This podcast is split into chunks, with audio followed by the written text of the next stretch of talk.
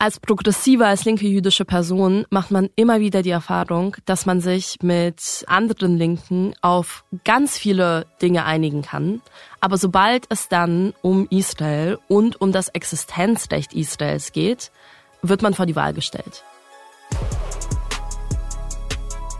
Hier ist Stimmenfang, der Politikpodcast des Spiegel. Ich bin Marius Meistermann und bei mir im Studio ist Hanna Weiler von der Jüdischen Studierendenunion Deutschlands. Hallo. Hallo. Wir waren ja ehrlicherweise schon verabredet, bevor am Wochenende diese Schlagzeile kam, pro-palästinensischer Student schlägt jüdischen Kommilitonen krankenhausreif. Das Opfer heißt Lahav Shapira, er studiert an der Freien Universität Berlin. Der mutmaßliche Täter ist ein Kommilitone, der ihn offenbar wiedererkannt hatte. Und ich wollte Sie eigentlich als erstes fragen, was Ihnen so seit dem 7. Oktober, seit diesem Terrorangriff der Hamas, äh, Mut gemacht hat. Jetzt diese Attacke hier in Berlin, müssen wir, glaube ich, erstmal drüber sprechen, was hat die bei Ihnen ausgelöst? Mhm. Ich kann, glaube ich, auf beide Fragen in einem Satz eingehen, ähm, beziehungsweise in einem Schwung. Ich denke, als die Handys von jüdischen Studierenden am Samstagabend geklingelt haben und uns die Nachricht gebracht haben, dass ein jüdischer Studierender von der FU krankenhausreif geschlagen wurde, waren wir natürlich alle schockiert und gleichzeitig war keiner von uns überrascht, weil wir seit Monaten eigentlich schon lange vor dem 7. Oktober davor warnen, dass das antisemitische Klima an Universitäten immer unerträglicher wird. Aber gerade seit dem 7. Oktober beobachten wir eine Zuspitzung, die wir davor nicht für möglich gehalten haben. Und finden Sie kein Gehör, wenn Sie schon so lange davor waren? Naja, wir finden, glaube ich, Gehör. Das, was wir nicht finden, beziehungsweise das, was wir nicht sehen, sind Taten. Wir ähm, haben die letzten Monate in sehr vielen Gesprächen verbracht. Wir haben wirklich an allen Seiten beraten und ganz klare Forderungen aufgestellt.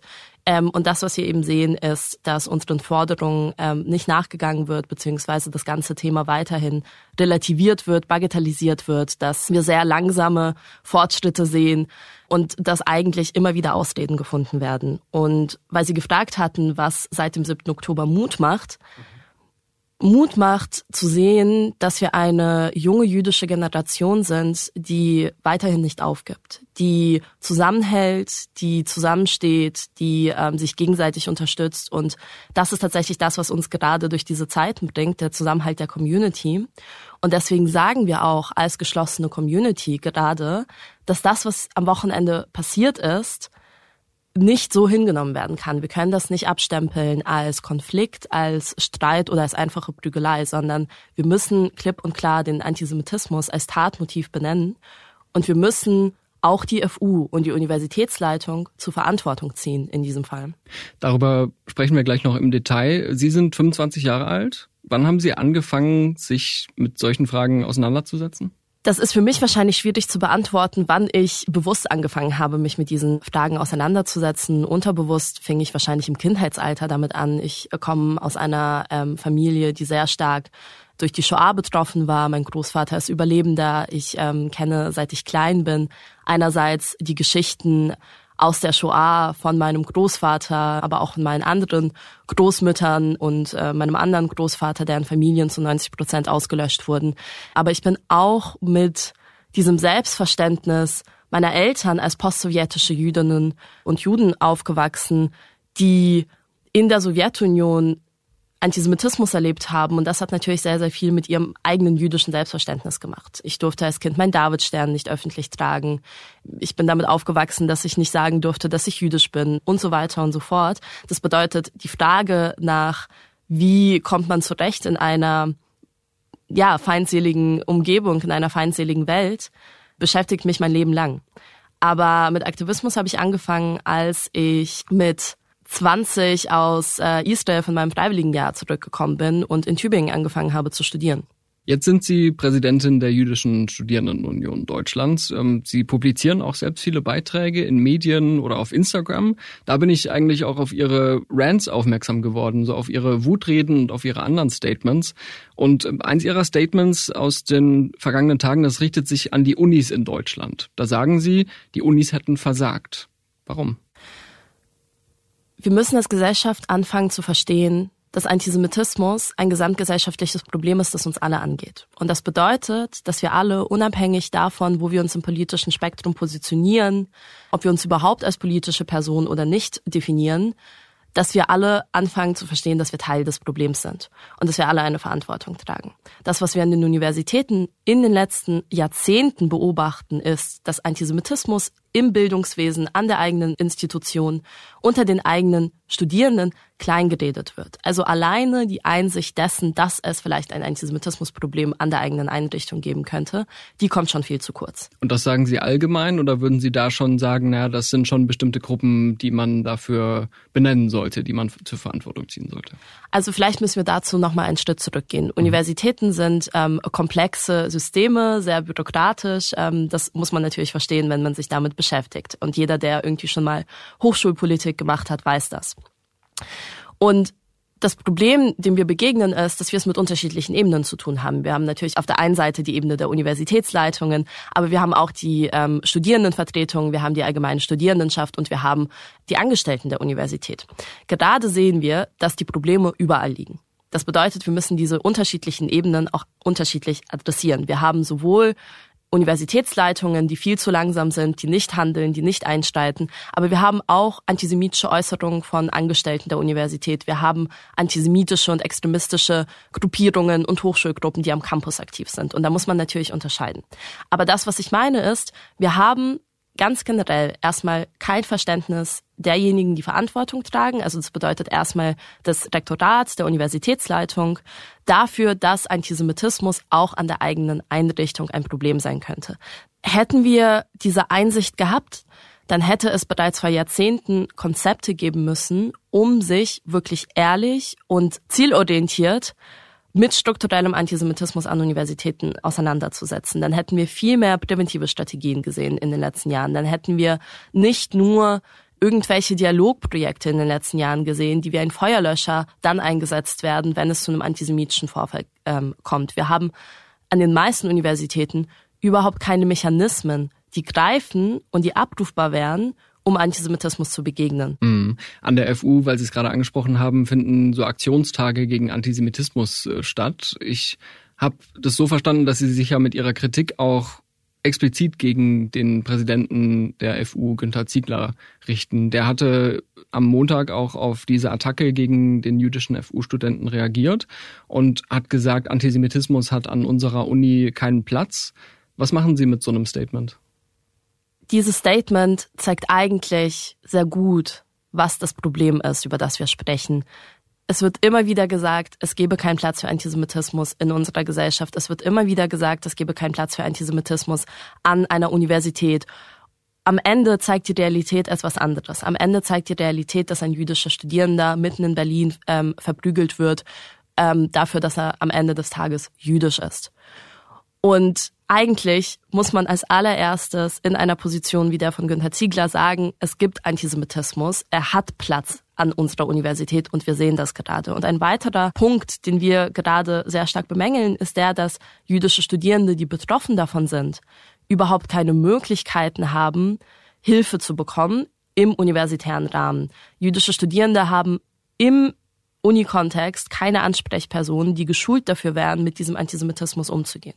Weil Sie mögliche Konsequenzen angesprochen haben, nach der Attacke gibt es jetzt Forderungen, zum Beispiel ein Hausverbot zu erteilen. Der Zentralrat der Juden fordert sogar, dass man den mutmaßlichen Täter exmatrikulieren soll.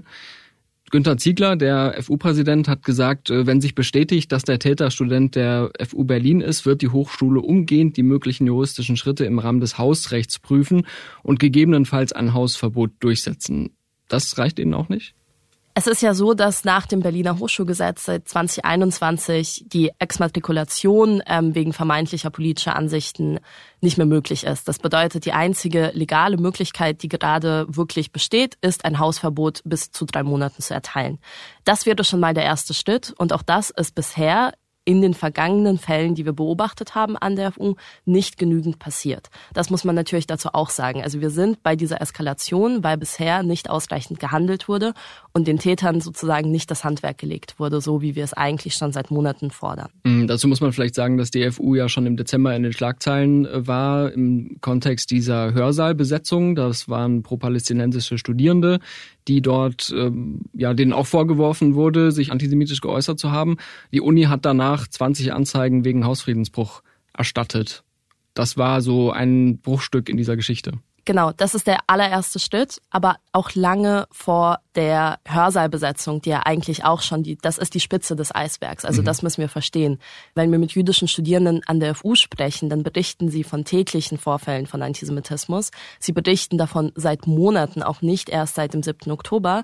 Und sozusagen erst jetzt, wo wir wirklich die ultimative Eskalation haben, wird gehandelt und etwas dagegen getan. Können Sie Beispiele nennen, wie sich das äußert? Wir haben antisemitische Versammlungen auf dem ähm, Gebiet der FU beobachtet, auf denen das Existenzrecht Israels abgesprochen wurde, auf denen antisemitische Banner gezeigt worden sind.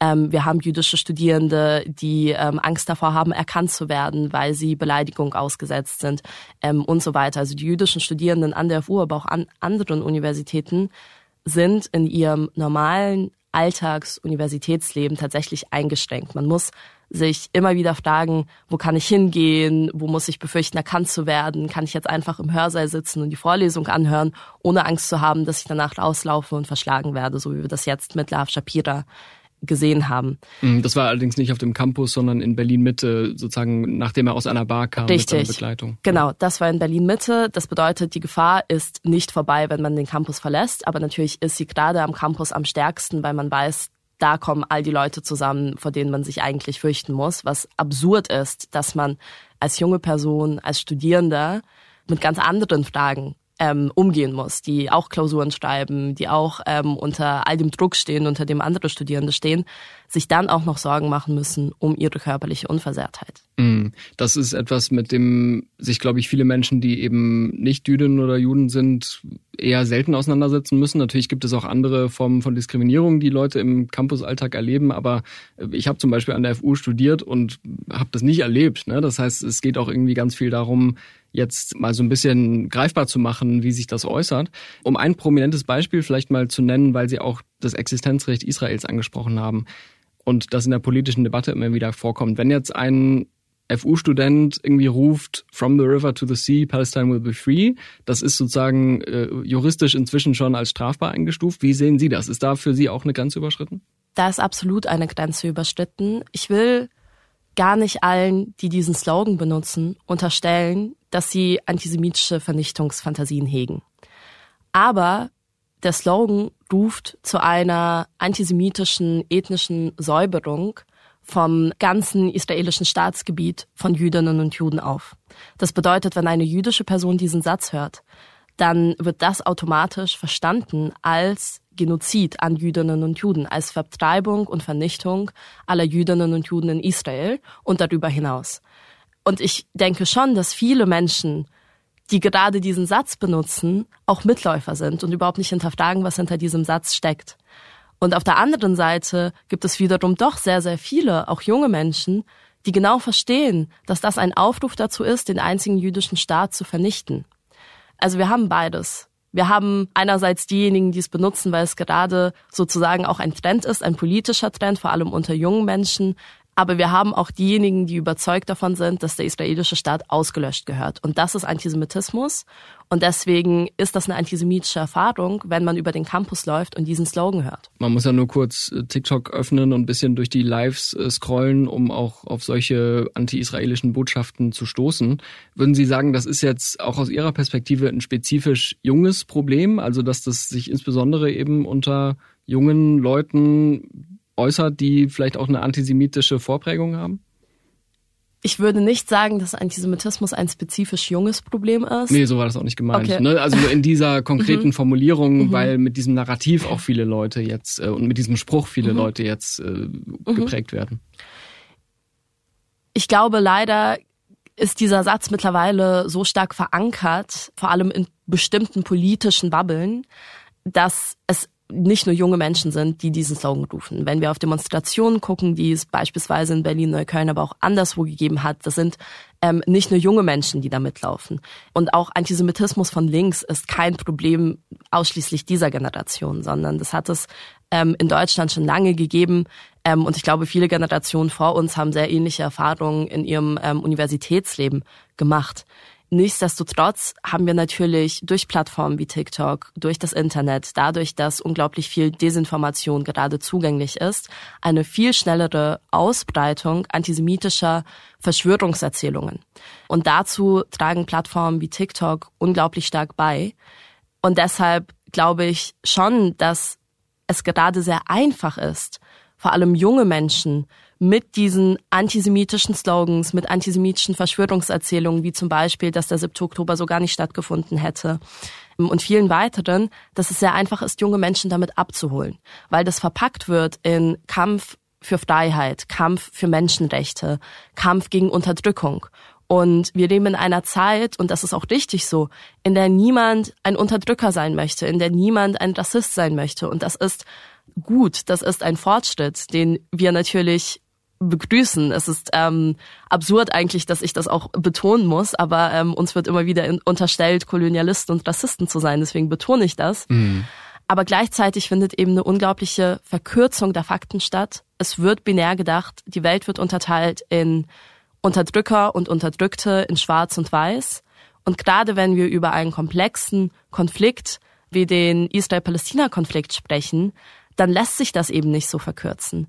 Und das, was wir auch dazu beobachten, ist diese unglaubliche Täter-Opfer-Umkehr, die stattfindet. Also beispielsweise die Tatsache, dass selbst nach dem größten Massenmord an Jüdinnen und Juden in Neukölln Süßigkeiten verteilt wurden. Dass so viele Menschen gesagt haben, die Leute, die in Israel abgeschlachtet wurden, vergewaltigt, entführt und so weiter, die haben es verdient, weil sie Zionisten sind. Mhm, das war diese Hamas-nahe Gruppe Samidun, die inzwischen verboten ist. Ne? Genau, aber es waren noch weitere, die nichts mit Samidun zu tun haben, die gesagt haben, na ja, es ist ja vollkommen verständlich, dass das jetzt passiert. Die Zionisten haben es verdient, ähm, Unterdrücker, sie sind Unterdrücker und so weiter und so fort. Und genau dasselbe, und das ist das eigentlich Ersteckende, sehen wir gerade jetzt, nachdem ein jüdischer Student krankenhausreif geschlagen wurde, dass es tausende Kommentare im Netz gibt, dass es Statements gibt, die sagen, er hat das verdient, weil er Zionist ist.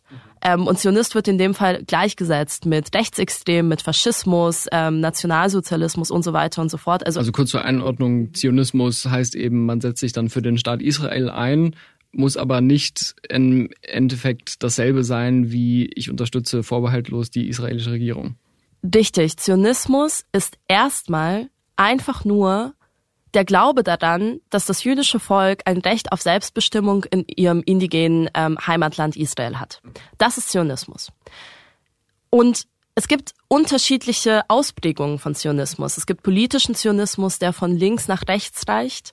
Es gibt linke Zionistinnen, das ist ähm, für viele schwer vorstellbar. Es gibt religiösen ähm, Zionismus und so weiter. Also auch Zionismus ist gerade ein ähm, unglaublicher Kampfbegriff geworden, der überall rumgeworfen wird. Am Ende des Tages Zionismus ist wirklich der, einfach nur der, erstmal einfach nur der Glaube daran, dass Jüdinnen und Juden das Recht auf Selbstbestimmung haben.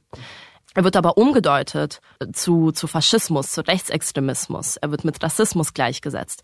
Und das finde ich als jemand, dessen Familie aus der ehemaligen Sowjetunion kommt, total interessant, weil das alte sowjetische Propaganda ist.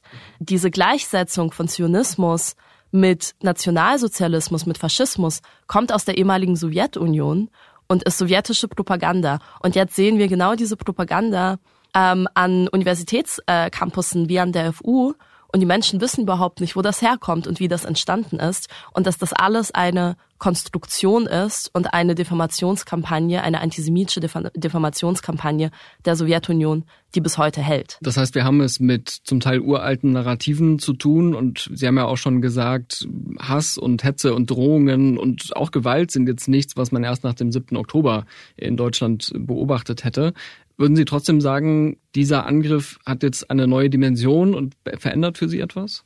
Ich glaube, man muss dazu ganz klar sagen, der 7. Oktober ist für Jüdinnen und Juden weltweit eine Zäsur.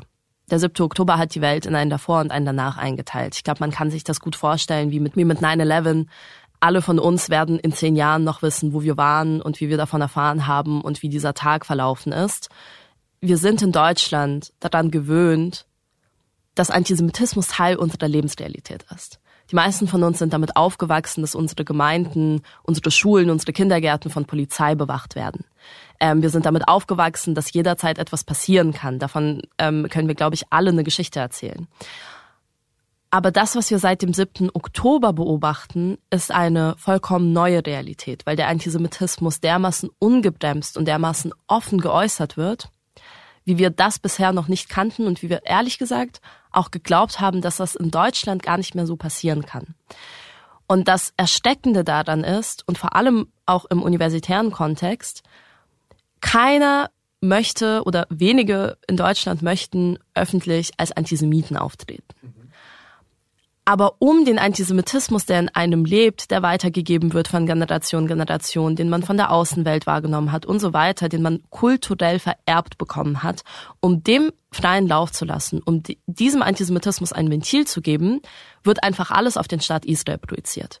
Dabei wird einfach das Wort Jude durch Zionist ersetzt und wir haben dieselben Verschwörungserzählungen, wir haben dieselben antisemitischen Narrative, nur wird nicht mehr von Juden gesprochen, sondern von den Zionisten. Das heißt, es ist so ein leicht verdeckter, verkappter Judenhass, der sich da äußert. Genau, es ist eine, Israel wird zu einer Projektionsfläche für Antisemitinnen und Antisemiten. Und diese Projektion macht es einem wirklich einfach, seinen Antisemitismus offen zu äußern und den Antisemitismus rauszulassen weil man dann immer noch sagen kann, ich bin kein Antisemit, ich bin nur Antizionist. Aber wenn man beispielsweise so etwas sagt wie Kindermörder Israel, das geht zurück auf eine uralte antisemitische Legende, die sogenannte Blutmordlegende, die es seit dem Mittelalter gibt und die wir jetzt einfach in einem neuen Gewand, in einer neuen Form sehen. Und das ist das Gefährliche am Antisemitismus. Antisemitismus passt sich immer seiner Zeit an. Er mutiert anhand der politischen Vorstellungen, der Entwicklungen. Er passt sich dem Zeitgeist an. Und deshalb wird er auch so zugänglich für viele Menschen. Deswegen ist es gerade so einfach für viele junge Menschen, auf der Straße zu stehen oder am Unicampus und uralte antisemitische Narrative zu skandieren, ohne sich dabei schlecht zu fühlen, weil man glaubt, für eine bessere Welt zu kämpfen. Und in einem antisemitischen Weltbild, in einer antisemitischen Sozialisierung ist eine bessere Welt eine Welt ohne Jüdinnen und Juden. Mhm. Die Gegenseite, nenne ich es jetzt mal vorsichtig, also pro-palästinensische Studierende, die sich genauso äußern, die würden sagen, naja, wenn jetzt das schon verboten ist, dann werde ich ja in meiner Meinungsfreiheit eingeschränkt und äh, ihr seid doch alle voreingenommen, weil Deutschland mit seiner Staatsräson da blind ist für andere Verbrechen und so weiter. Das heißt, da ist ja eine Gegenerzählung am Werk um, um das sozusagen aufzugreifen, da hat sich jetzt nach diesem Angriff am Wochenende auf den jüdischen Studenten die Berliner Wissenschaftssenatorin Ina Tibora geäußert. Die sagte, auch konkret auf diesen Vorfall bezogen, die Wissenschaft lebt von Austausch, lebt von Internationalität, lebt von internationalen Studierenden. Und natürlich gibt es auch dann mal Konflikte auf dem Campus und die müssen wir eindämmen. Wie kommen diese Formulierungen denn bei Ihnen an? Also als allererstes ist Antisemitismus keine Meinung. Und es macht uns unglaublich wütend, es macht mich unglaublich wütend, dass wir immer noch über den aktuellen Antisemitismus so sprechen, als ginge es um eine freie Meinungsäußerung, als ginge es um Konflikte, als wäre das einfach nur ein Streit unter zwei Kommilitonen gewesen, der zu einer Prügelei geführt hätte. Das ist eine unglaubliche Relativierung der antisemitischen Verhältnisse und des antisemitischen Klimas, das wir seit Monaten an der FU beobachten. Wir sprechen nicht von einem Konflikt. Wir sprechen von einem Antisemitismus, der sich ungehindert ausbreiten kann. Das heißt, es ist eine Verharmlosung. Es ist eine absolute Verharmlosung dessen, was gerade tatsächlich passiert. Und das bringt uns an den Anfang des Gespräches, mhm. wo ich genau das beschrieben habe, dass alleine der Schritt einzusehen, dass es sich um Antisemitismus handelt, dass es ein Antisemitismusproblem gibt, das wäre der erste Schritt. Und davon sehen wir gerade viel zu wenig. Welche Rolle spielt es für Sie, dass es sich bei dem mutmaßlichen Täter um einen arabischstämmigen jungen Mann handeln soll, gerade vor dem Hintergrund der Debatten, die wir jetzt zuletzt über muslimischen Antisemitismus geführt haben? Ich glaube, dass wir es gesellschaftlich in den letzten Jahren nicht geschafft haben, konstruktiv über Antisemitismus in migrantischen und postmigrantischen Communities zu sprechen. Das muss nicht nur die muslimische Community sein, ähm, sondern in migrantischen Communities allgemein. Und wir haben es nicht geschafft, Antisemitismus als das, was wahrzunehmen, was es ist, nämlich ein Phänomen, das sich ähm, quer über politische Lager und über Nationalitäten hinausstreckt. Das Problem, was wir seit Jahrzehnten kritisieren, ist, dass Antisemitismus immer da benannt wird, wo es bequem ist. Das bedeutet, Rechte werden auf den Antisemitismus der Linken hinweisen, Linke werden auf den Antisemitismus der Rechten hinweisen. Und so werden wir niemals vorankommen. So wird es niemals Fortschritt in der Bekämpfung des Antisemitismus in diesem Land geben, sondern ich erwarte von muslimischen Communities eine Auseinandersetzung mit dem Antisemitismus in ihren eigenen Reihen, genauso wie ich eine Auseinandersetzung aller Parteien mit dem Antisemitismus in ihren eigenen Reihen erwarte. Das wäre der erste Schritt. Am Ende des Tages ist es auch wichtig zu sagen, dass wir gerade an der FU auch sehen, dass sich viele nicht-muslimische Studierende daran beteiligen. Wenn man sich Videos anguckt, wie das vor dem Auswärtigen Amt, als bei einer Demo hunderte Studierende gerufen haben, Free Palestine from German Guild. Das waren sehr viele Menschen, die zumindest nicht so ausgesehen haben, als hätten sie eine Migrationsgeschichte. Und das, was wir gerade sehen, ist auch eine Vermischung von linken Gruppierungen mit islamistischen Gruppierungen. Mhm. Und das ist das, was mir auch Sorgen bereitet und was wir auch viel zu lange nicht angefasst haben, weil es zu unbequem war. Und das führt dazu, dass wir gerade linke Gruppen haben, die mit islamistischen Gruppen Seite an Seite auf die Straße gehen, demonstrieren gehen, Hörse Hörsäle ähm, besetzen und so weiter. Dazu fällt mir ein, dass an der FU auch Flyer verteilt wurden mit der also erstmal von Leuten, die sich offensichtlich als Kommunisten und Marxisten sehen und wo dann Intifada drauf stand. Dann gab es auch Rufe nach dem Motto äh, von Dahlem, das ist der Ort, wo die FU liegt, von Dahlem bis nach Gaza, ne, Yalla Intifada. Also das sind so Momente, in denen sich das dann Bahn bricht, oder? Genau. Und das ist auch das, was ich meine. Es ist wie mit From the River to the Sea ich denke, dass es viele junge Menschen gibt, die gerade mitlaufen, weil sie glauben, das ist der Geist der Zeit. Das ist das, was gerade politisch angesagt ist. Das ist das, was ich mache, wenn ich ein guter Mensch sein möchte. Wenn ich mich als links verstehe, wenn ich mich als ähm, antikolonialistisch verstehe, wenn ich mich als antirassistisch verstehe,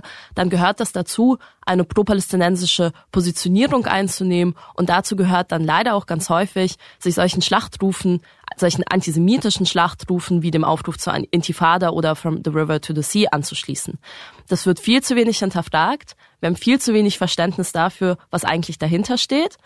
Aber ich will das auch wiederum nicht verharmlosen. Es sind eben nicht nur Mitläufer, sondern es sind auch viele dabei, die diesen vermeintlichen Widerstand, es wird ja immer wieder als Widerstand betitelt, die diesen vermeintlichen Widerstand, der kein Widerstand ist, sondern ähm, die Vernichtung, die gewaltvolle Vernichtung und Ermordung von Jüdinnen und Juden, die das legitimieren und die sagen, dass, ähm, dass das gerechtfertigt ist, dass das, was wir am 7. Oktober gesehen haben, gerechtfertigt ist und dass damit auch der Aufruf zur Intifada gerechtfertigt ist. Und auch da muss man sagen, wir sprechen nicht nur über Israel, sondern die Gewalt, die in diesen Sätzen steckt, die diesen Sätzen zugrunde liegt, die zeigt sich, so wie wir das jetzt am Wochenende gesehen haben, auch hier in Berlin. Mhm. Vielleicht noch kurz zu diesem Vorfall am Wochenende. Also das Opfer, Lahav Shapira, der hatte sich eben auch an Gegenprotest an der FU beteiligt und ist so womöglich auch zur Zielscheibe geworden äh, für den Angriff. Allerdings muss man auch sagen, so die Ermittlungen dauern an und zum Beispiel hat auch der Bruder, äh, der Comedian Charak Shapira, hat gesagt, ja, es könnte antisemitisch sein. Wir wollen es aber erstmal in Ruhe jetzt auch erforschen. Aber es ist schon plausibel, dass irgendwie der politische äh, ja, Dissens dahinter steckt im weitesten Sinne und dass darauf basierend dann eben diese Tat geschehen ist. Ne? Genau, also ich will überhaupt nichts dem Bruder des ähm, Verletzten absprechen und ich glaube, ähm, es ist auch vollkommen richtig, dass die Familie jetzt erstmal sich um ähm, die Genesung von Lahav kümmert. Für uns als jüdische Studierendenvertretung ist klar, wir sehen, dass ein jüdischer Studierender, der sich lange für den Staat Israel eingesetzt hat, von einem Kommilitoren krankenhausreif geschlagen wurde und wir hören, wir haben ja auch Berichte von, ähm, von Lahav, aber auch von seinem Bruder Shak Shapira, die sagen, es hätte kein Wortaustausch davor gegeben, sondern der Täter hat einfach zugeschlagen. Das war so in der ursprünglichen Polizeimeldung, konnte man es so verstehen, als hätte es irgendwie einen hitzigen Streit gegeben und dann habe er zugeschlagen. Ne? Genau, und der. Äh, ja auch nicht nur in der, in der Polizeimeldung, sondern auch in zahlreichen ähm, Presseberichten, die dann irgendwie von einer Schlägerei gesprochen haben, die von einem Streit gesprochen haben. Und das ist nicht hinnehmbar, dass es auch da wieder abgetan wird, als da hat es einen Konflikt gegeben, äh, es geht hier um politische Auseinandersetzungen. Nein, man kann über israelische Politik streiten. Jüdinnen und Juden streiten über israelische Politik. Ich glaube, die härtesten Kritiker und Kritikerinnen ähm, der aktuellen Regierung und Benjamin Netanyahus sind Jüdinnen und Juden, die über Monate hinweg in Zahlenverhältnissen, die wir uns in Deutschland gar nicht vorstellen können, auf die Straße gegangen sind und gegen diese Regierung demonstriert haben. Und Konflikte, Diskussionen, Streit, das gehört zu einer wehrhaften Demokratie dazu aber Antisemitismus tut es nicht. Ich habe gelesen, dass Sie sich als Studentin auch in linken Gruppen engagiert haben, also dass Sie durchaus einen Bezug auch zu progressiven Gruppierungen haben. Und Sie haben ja schon gesagt, okay, Antirassismus, ne, das sind Sachen, die Ihnen jetzt auch nicht äh, fern liegen. Und da habe ich mich gefragt, ob Sie in der Zeit gemerkt haben, dass da eine gewisse Entfremdung stattfindet, also dass man sich in manchen Sachen einig ist, aber dass es dann vielleicht, sobald es um ja, die Sicherheit von Jüdinnen und Juden geht, dann plötzlich doch nicht? Ja, als progressive, als linke jüdische Person macht man immer wieder die Erfahrung, dass man sich mit ähm, anderen Linken auf ganz viele Dinge einigen kann. Aber sobald es dann um Israel und um das Existenzrecht Israels geht, wird man vor die Wahl gestellt man wird aufgefordert, sich davon zu distanzieren. Man kriegt regelrecht Sätze zu hören wie, es ist okay, dass du Jude bist, aber wenn du Zionist bist, hast du hier nichts verloren. Also sobald die Israel-Frage aufkommt, versteht man eigentlich, dass man keinen Platz in diesen Räumen hat.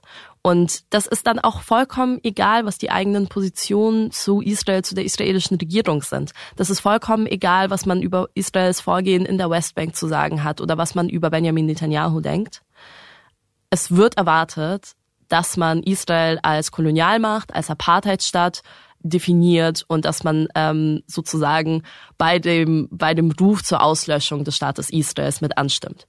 Ähm, also es wird unterteilt in gute Juden und böse Juden. Die guten Juden sind antizionistische Juden, die, die bei all dem mitgehen und die bösen Juden sind die, die sagen, Israel hat ein Existenzrecht. Und es geht natürlich darüber hinaus. Es gibt auch klassischen, das vergessen wir immer wieder, es gibt weiterhin auch klassischen Antisemitismus, der nicht Israel bezogen ist, der auch in linken Räumen stattfindet.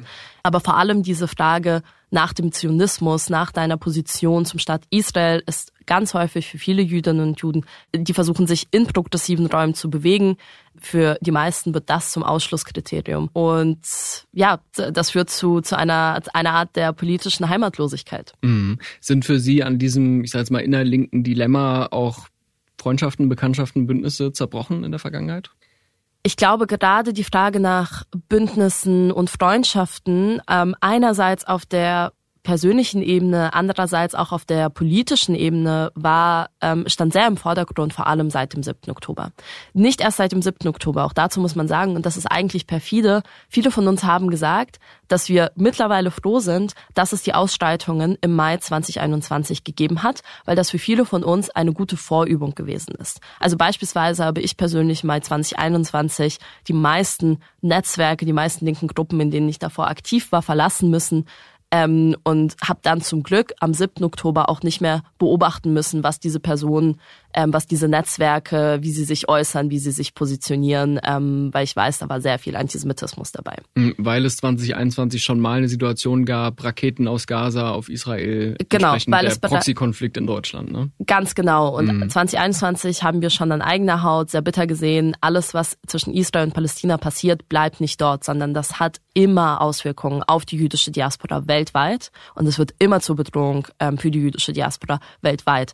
Was nochmal natürlich ein weiterer Grund ist zu sagen, es macht keinen Sinn zu sagen, ich bin nur Antizionist oder das ist kein Antisemitismus, es ist nur Antizionismus, weil wir sehen, alles, was dort passiert, hat Auswirkungen auf uns hier und wenn äh, jüdische Menschen irgendwo in, äh, keine Ahnung, Berlin, New York, Paris zusammengeschlagen werden, weil es gerade eine ähm, Auseinandersetzung, einen militärischen Konflikt zwischen Israel und äh, Gaza gibt, dann hat das nichts mit Kritik an der israelischen Regierung zu tun. Erneut wirklich ähm, unglaublich, dass das immer noch erklärt werden muss, beziehungsweise dass das nicht gesehen wird. Und Mai 2021 war eben genauso eine Situation, dass es eine Auseinandersetzung gegeben hat und dass ähm, Jüdinnen und Juden weltweit darunter gelitten haben, dass wir antisemitische Nachrichten bekommen haben, dass es antisemitische Demonstrationen gegeben hat, dass ähm, in europäischen Großstädten zum Mord an Jüdinnen und Juden aufgerufen wurde. Und das war der Moment, der erste Moment ähm, in meinem sozusagen, in meiner politisch-aktivistischen Laufbahn, in der ich wirklich sehr stark gespürt habe, es gibt in vielen ähm, Bündnissen und in vielen Netzwerken ähm, kein Platz für mich. Und das war schon der Moment, an dem viele Freundschaften zerbrochen sind ähm, und viele politische Verhältnisse auch einfach kaputt gegangen sind. Das ist am 7. Oktober nochmal passiert, aber sozusagen hoch 10, also mit einer viel größeren ähm, Auswirkung. Und seit dem 7. Oktober berichten zahlreiche Jüdinnen und Juden davon, wie viele Freundschaften, also wirklich ähm, persönliche, ich will es nicht Tragödie nennen, aber es ist viele junge Jüdinnen und Juden berichten davon, ihre besten Freundinnen und Freunde in den letzten Monaten verloren zu haben. Mm, Freunde, die man, ja, Freunde, die man irgendwie seit der Kindheit hat, Freunde, mit denen man alles Mögliche durchgestanden hat und äh, die jetzt plötzlich sagen, du bist Rassist und äh, Kolonialist, weil du ähm, das Existenzrecht des Staates Israels anerkennst das ist die eine Seite und die andere Seite ist eben die politische, die professionelle Ebene, dass wir von vielen Partnerorganisationen, mit denen wir wirklich sehr gut zusammengearbeitet haben, gesehen haben, dass sie entweder leise geblieben sind ähm, oder sich antisemitisch geäußert haben. Und damit muss man natürlich auch erstmal umgehen lernen, weil das nicht einfach ist auszuhalten, dass man teilweise mit anderen Organisationen sozusagen, wenn, wenn sie Probleme hatten, auf die Straße gegangen ist, dass man zusammengestanden ist, dass man Solidarität bekundet hat. Aber wenn es um uns geht, dann kriegen wir leider sehr wenig von dieser Solidarität zurück. Mhm. So ein Gefühl von Enttäuschung oder sogar Verrat, also dass man mit früheren Verbündeten. Ich glaube, es ist sehr viel Frust, der im Raum ist. Enttäuschung ja, aber es ist wirklich auch an so einem Punkt angekommen, an dem ähm, viele junge Jüdinnen und Juden frustriert sind weil, ähm, wie schon gesagt, auch wir wollen in einem Land leben, das demokratisch ist. Auch wir wollen gegen rechts auf die Straße gehen. Auch wir wollen Gleichheit und Gleichberechtigung und ein gutes Leben für alle. Aber wir können bei ganz vielen dieser Bewegungen nicht mitlaufen, weil sich antisemitisches Gedankengut darunter findet. Wir haben das Gefühl, dass es für alles Platz in unserer Gesellschaft geben soll und wir das auch alle wollen, außer für Jüdinnen und Juden. Und das ist frustrierend, wenn du als junge Person hinterfragen musst, wie du eine Zukunft haben kannst, wo du einen Platz haben kannst, ob du noch normal zur Universität gehen kannst und so weiter. Ich habe den Eindruck, dass all diese Themen für Sie natürlich auch im Alltag sehr dominant sind und in Ihrer Arbeit. Aber ich würde mal unterstellen, dass Sie eigentlich auch gerne was anderes machen würden, oder? Ja, ich würde tatsächlich viele andere Dinge machen wollen. Ich habe Kunstgeschichte studiert. Ich würde mich sehr gerne mit Kunst beschäftigen. Als zionistische Jüdin ist es in Deutschland nahezu unmöglich, sich mit Kunst zu beschäftigen. Das ist ein ganz anderes, sehr großes Thema, aber natürlich auch wahnsinnig relevant, der Antisemitismus im Kunstbetrieb, der nach dem 7. Oktober ein weiteres Mal vollkommen explodiert ist. Also jüdisches Leben ist tatsächlich voller Einschnitte. Es gibt den Mai 21, es gibt Halle, es gibt die Dokumenta, all das sind so Ereignisse, es gibt den Aiwanger Skandal, all das sind so Ereignisse, die unser Leben geprägt haben. Und das muss man sich mal vorstellen. Das sind alles Momente, in denen junge Jüdinnen und Juden jedes Mal gedacht haben, wie kann es sein, dass das gerade in unserem Land passiert? Und wie kann es sein, dass das das Land ist, in dem ich lebe? Und kann ich hier überhaupt noch leben? Und seit dem 7. Oktober ist das der Dauerzustand. Und wenn sie es alles wegschieben könnten, ich habe mal zufällig in der Insta-Story gesehen, Mode wird sie auch interessieren. Ja, ich würde sehr gerne, ich weiß nicht, ob das eine so eine Überreaktion ist darauf, dass ich mich wirklich seit Monaten nur noch mit Antisemitismus beschäftige. Ähm, aber ich würde, ich bin gerade an dem Punkt, wo ich sage, ich würde eigentlich total gerne für wenigstens eine Zeit lang irgendwas vermeintlich ähm, Nebensächliches machen, wie irgendwie mich mit Mode, Lifestyle, Beauty und Lifestyle zu beschäftigen. Einfach weil diese diese Welt, in der wir leben, gerade so geprägt ist von wirklich harten, von existenziellen Fragen.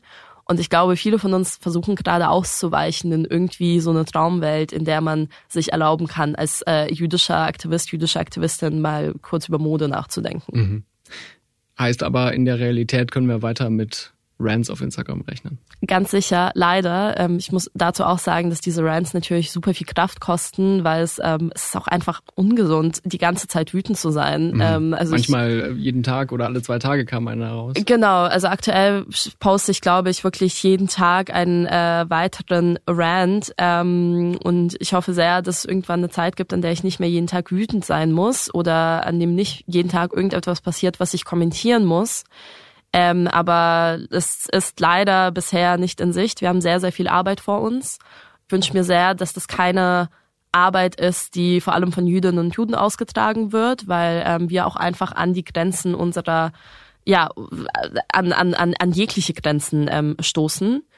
Aber für, nächst, für die nächste Zeit ähm, wird es wahrscheinlich noch einige Rants geben. Mhm. Ich würde sagen, das, was Sie gerade angedeutet haben, dass es irgendwie nicht nur ihre Aufgabe sein kann. Darauf sollte man sich eigentlich einigen können. Ne? Also das ist so ein kleines Fazit, was ich vielleicht an der Stelle gerne ziehen würde, dass ich den Eindruck habe, ja, sie sind da auch sehr engagiert und als irgendwie wichtige Stimme unterwegs und gleichzeitig ist es eben nicht so, dass wir nach dem 7. Oktober hier riesige Demos zur Solidarität mit Jüdinnen und Juden erlebt haben. Es gab welche, aber sie hatten dann nicht die Dimension wie jetzt zum Beispiel die gegen Rechtsextremismus. Vollkommen richtig. Und das ist auch ein weiterer schmerzvoller Punkt für uns. Natürlich sind wir froh und es stimmt uns optimistisch zu sehen, dass Hunderttausende von Menschen gegen Rechtsextremismus auf die Straße gehen. Aber wir kommen nicht drum herum zu fragen, wo waren all die Menschen nach dem 7. Oktober? Wo waren alle, als Jüdinnen und Juden abgeschlachtet wurden? Wo sind alle, wenn Jüdinnen und Juden die Uni nicht mehr betreten können? Und das lässt natürlich auch hinterfragen, wurde nicht verstanden, dass Antisemitismus Rechtsextremismus inhärent ist, dass wir überhaupt nicht über Rechtsextremismus sprechen können, ohne die Bedrohung für Jüdinnen und Juden mitzudenken. Dazu kommt natürlich auch die Tatsache, dass wir immer wieder von antisemitischen Gruppen hören, die diese Demos unterwandern und die nicht verbannt werden, gegen die auch nicht eingegriffen wird. Und das ist einfach eine sehr seltsame Realität, durch die es auch schwer ist zu navigieren, weil ja, wir sind froh darüber, dass so viele Menschen auf die Straße gehen und trotzdem wünschen wir uns, dass so viele Menschen auch nach dem 7. Oktober auf die Straße gegangen wären. Und das sind sie nicht. Und das zeigt wieder deutlich, wir haben sehr viel Ignoranz, mit der wir umgehen müssen. Es gibt sehr viele Menschen, die glauben, Antisemitismus ist eine Sache der Vergangenheit. Sie hat nichts mit mir selbst zu tun, sie hat nichts mit meiner Familiengeschichte zu tun und so weiter, was ähm, in der Regel leider in Deutschland auch nicht stimmt. Mhm. Und wir verstehen nicht, dass wir eine Verantwortung haben. Und das ist schwierig für Jüdinnen und Juden, dass wir sehen, häufig stehen wir alleine da. Was nicht bedeutet, dass wir nicht viele Allies haben gerade. Aber es reicht eben nicht, sondern wir müssen gegen dieses Problem, wir müssen es schaffen, Massen auf die Straße zu bringen. Und das kriegen wir nicht hin. Und da können wir noch so viele Reden zu Antisemitismus im Bundestag hören. Da können wir noch so viele Gedenkstunden abhalten. Jetzt gerade wieder im Januar. Hm. Genau wenn wir es nicht schaffen, dass normale Bürgerinnen und Bürger dieses Landes verstehen, ist es auch meine Verantwortung, dafür zu sorgen, dass es weniger Antisemitismus gibt in diesem Land. Genauso wie es auch die Verantwortung von uns allen ist, dass es weniger Rassismus und ähm, weniger Queerfeindlichkeit etc. gibt. Wenn wir da nicht hinkommen, dann brauchen wir keine, keine Reden im Bundestag und keine Gedenkstunden, weil am Ende des Tages die Massen diejenigen sind, die entscheiden. Ich gehe mit sehr vielen Gedanken aus diesem Gespräch heraus. Ich glaube, vielen Hörerinnen und Hörern wird es ähnlich gehen. Wir haben aber noch mehr im Angebot. Mein Podcast-Kollege Juan Moreno spricht in seinem Podcast diese Woche mit der jüdischen Autorin Minna Funk.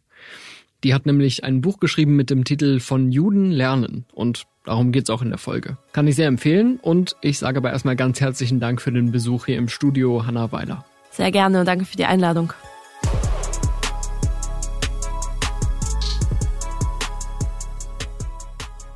Das war Stimmenfang, der Politik-Podcast des Spiegel. Wir freuen uns über Feedback an stimmenfang.spiegel.de und über ein paar Sterne bei Apple Podcasts, Spotify und Co. Mein Name ist Marius Mestermann und ich bedanke mich bei Olaf Häuser für die Abnahme dieser Folge, außerdem bei Philipp Fackler für die Mischung. Unsere Musik kommt von Soundstripe und von Davide Russo. Wir hören uns nächste Woche wieder. Es ist ja immer genug los.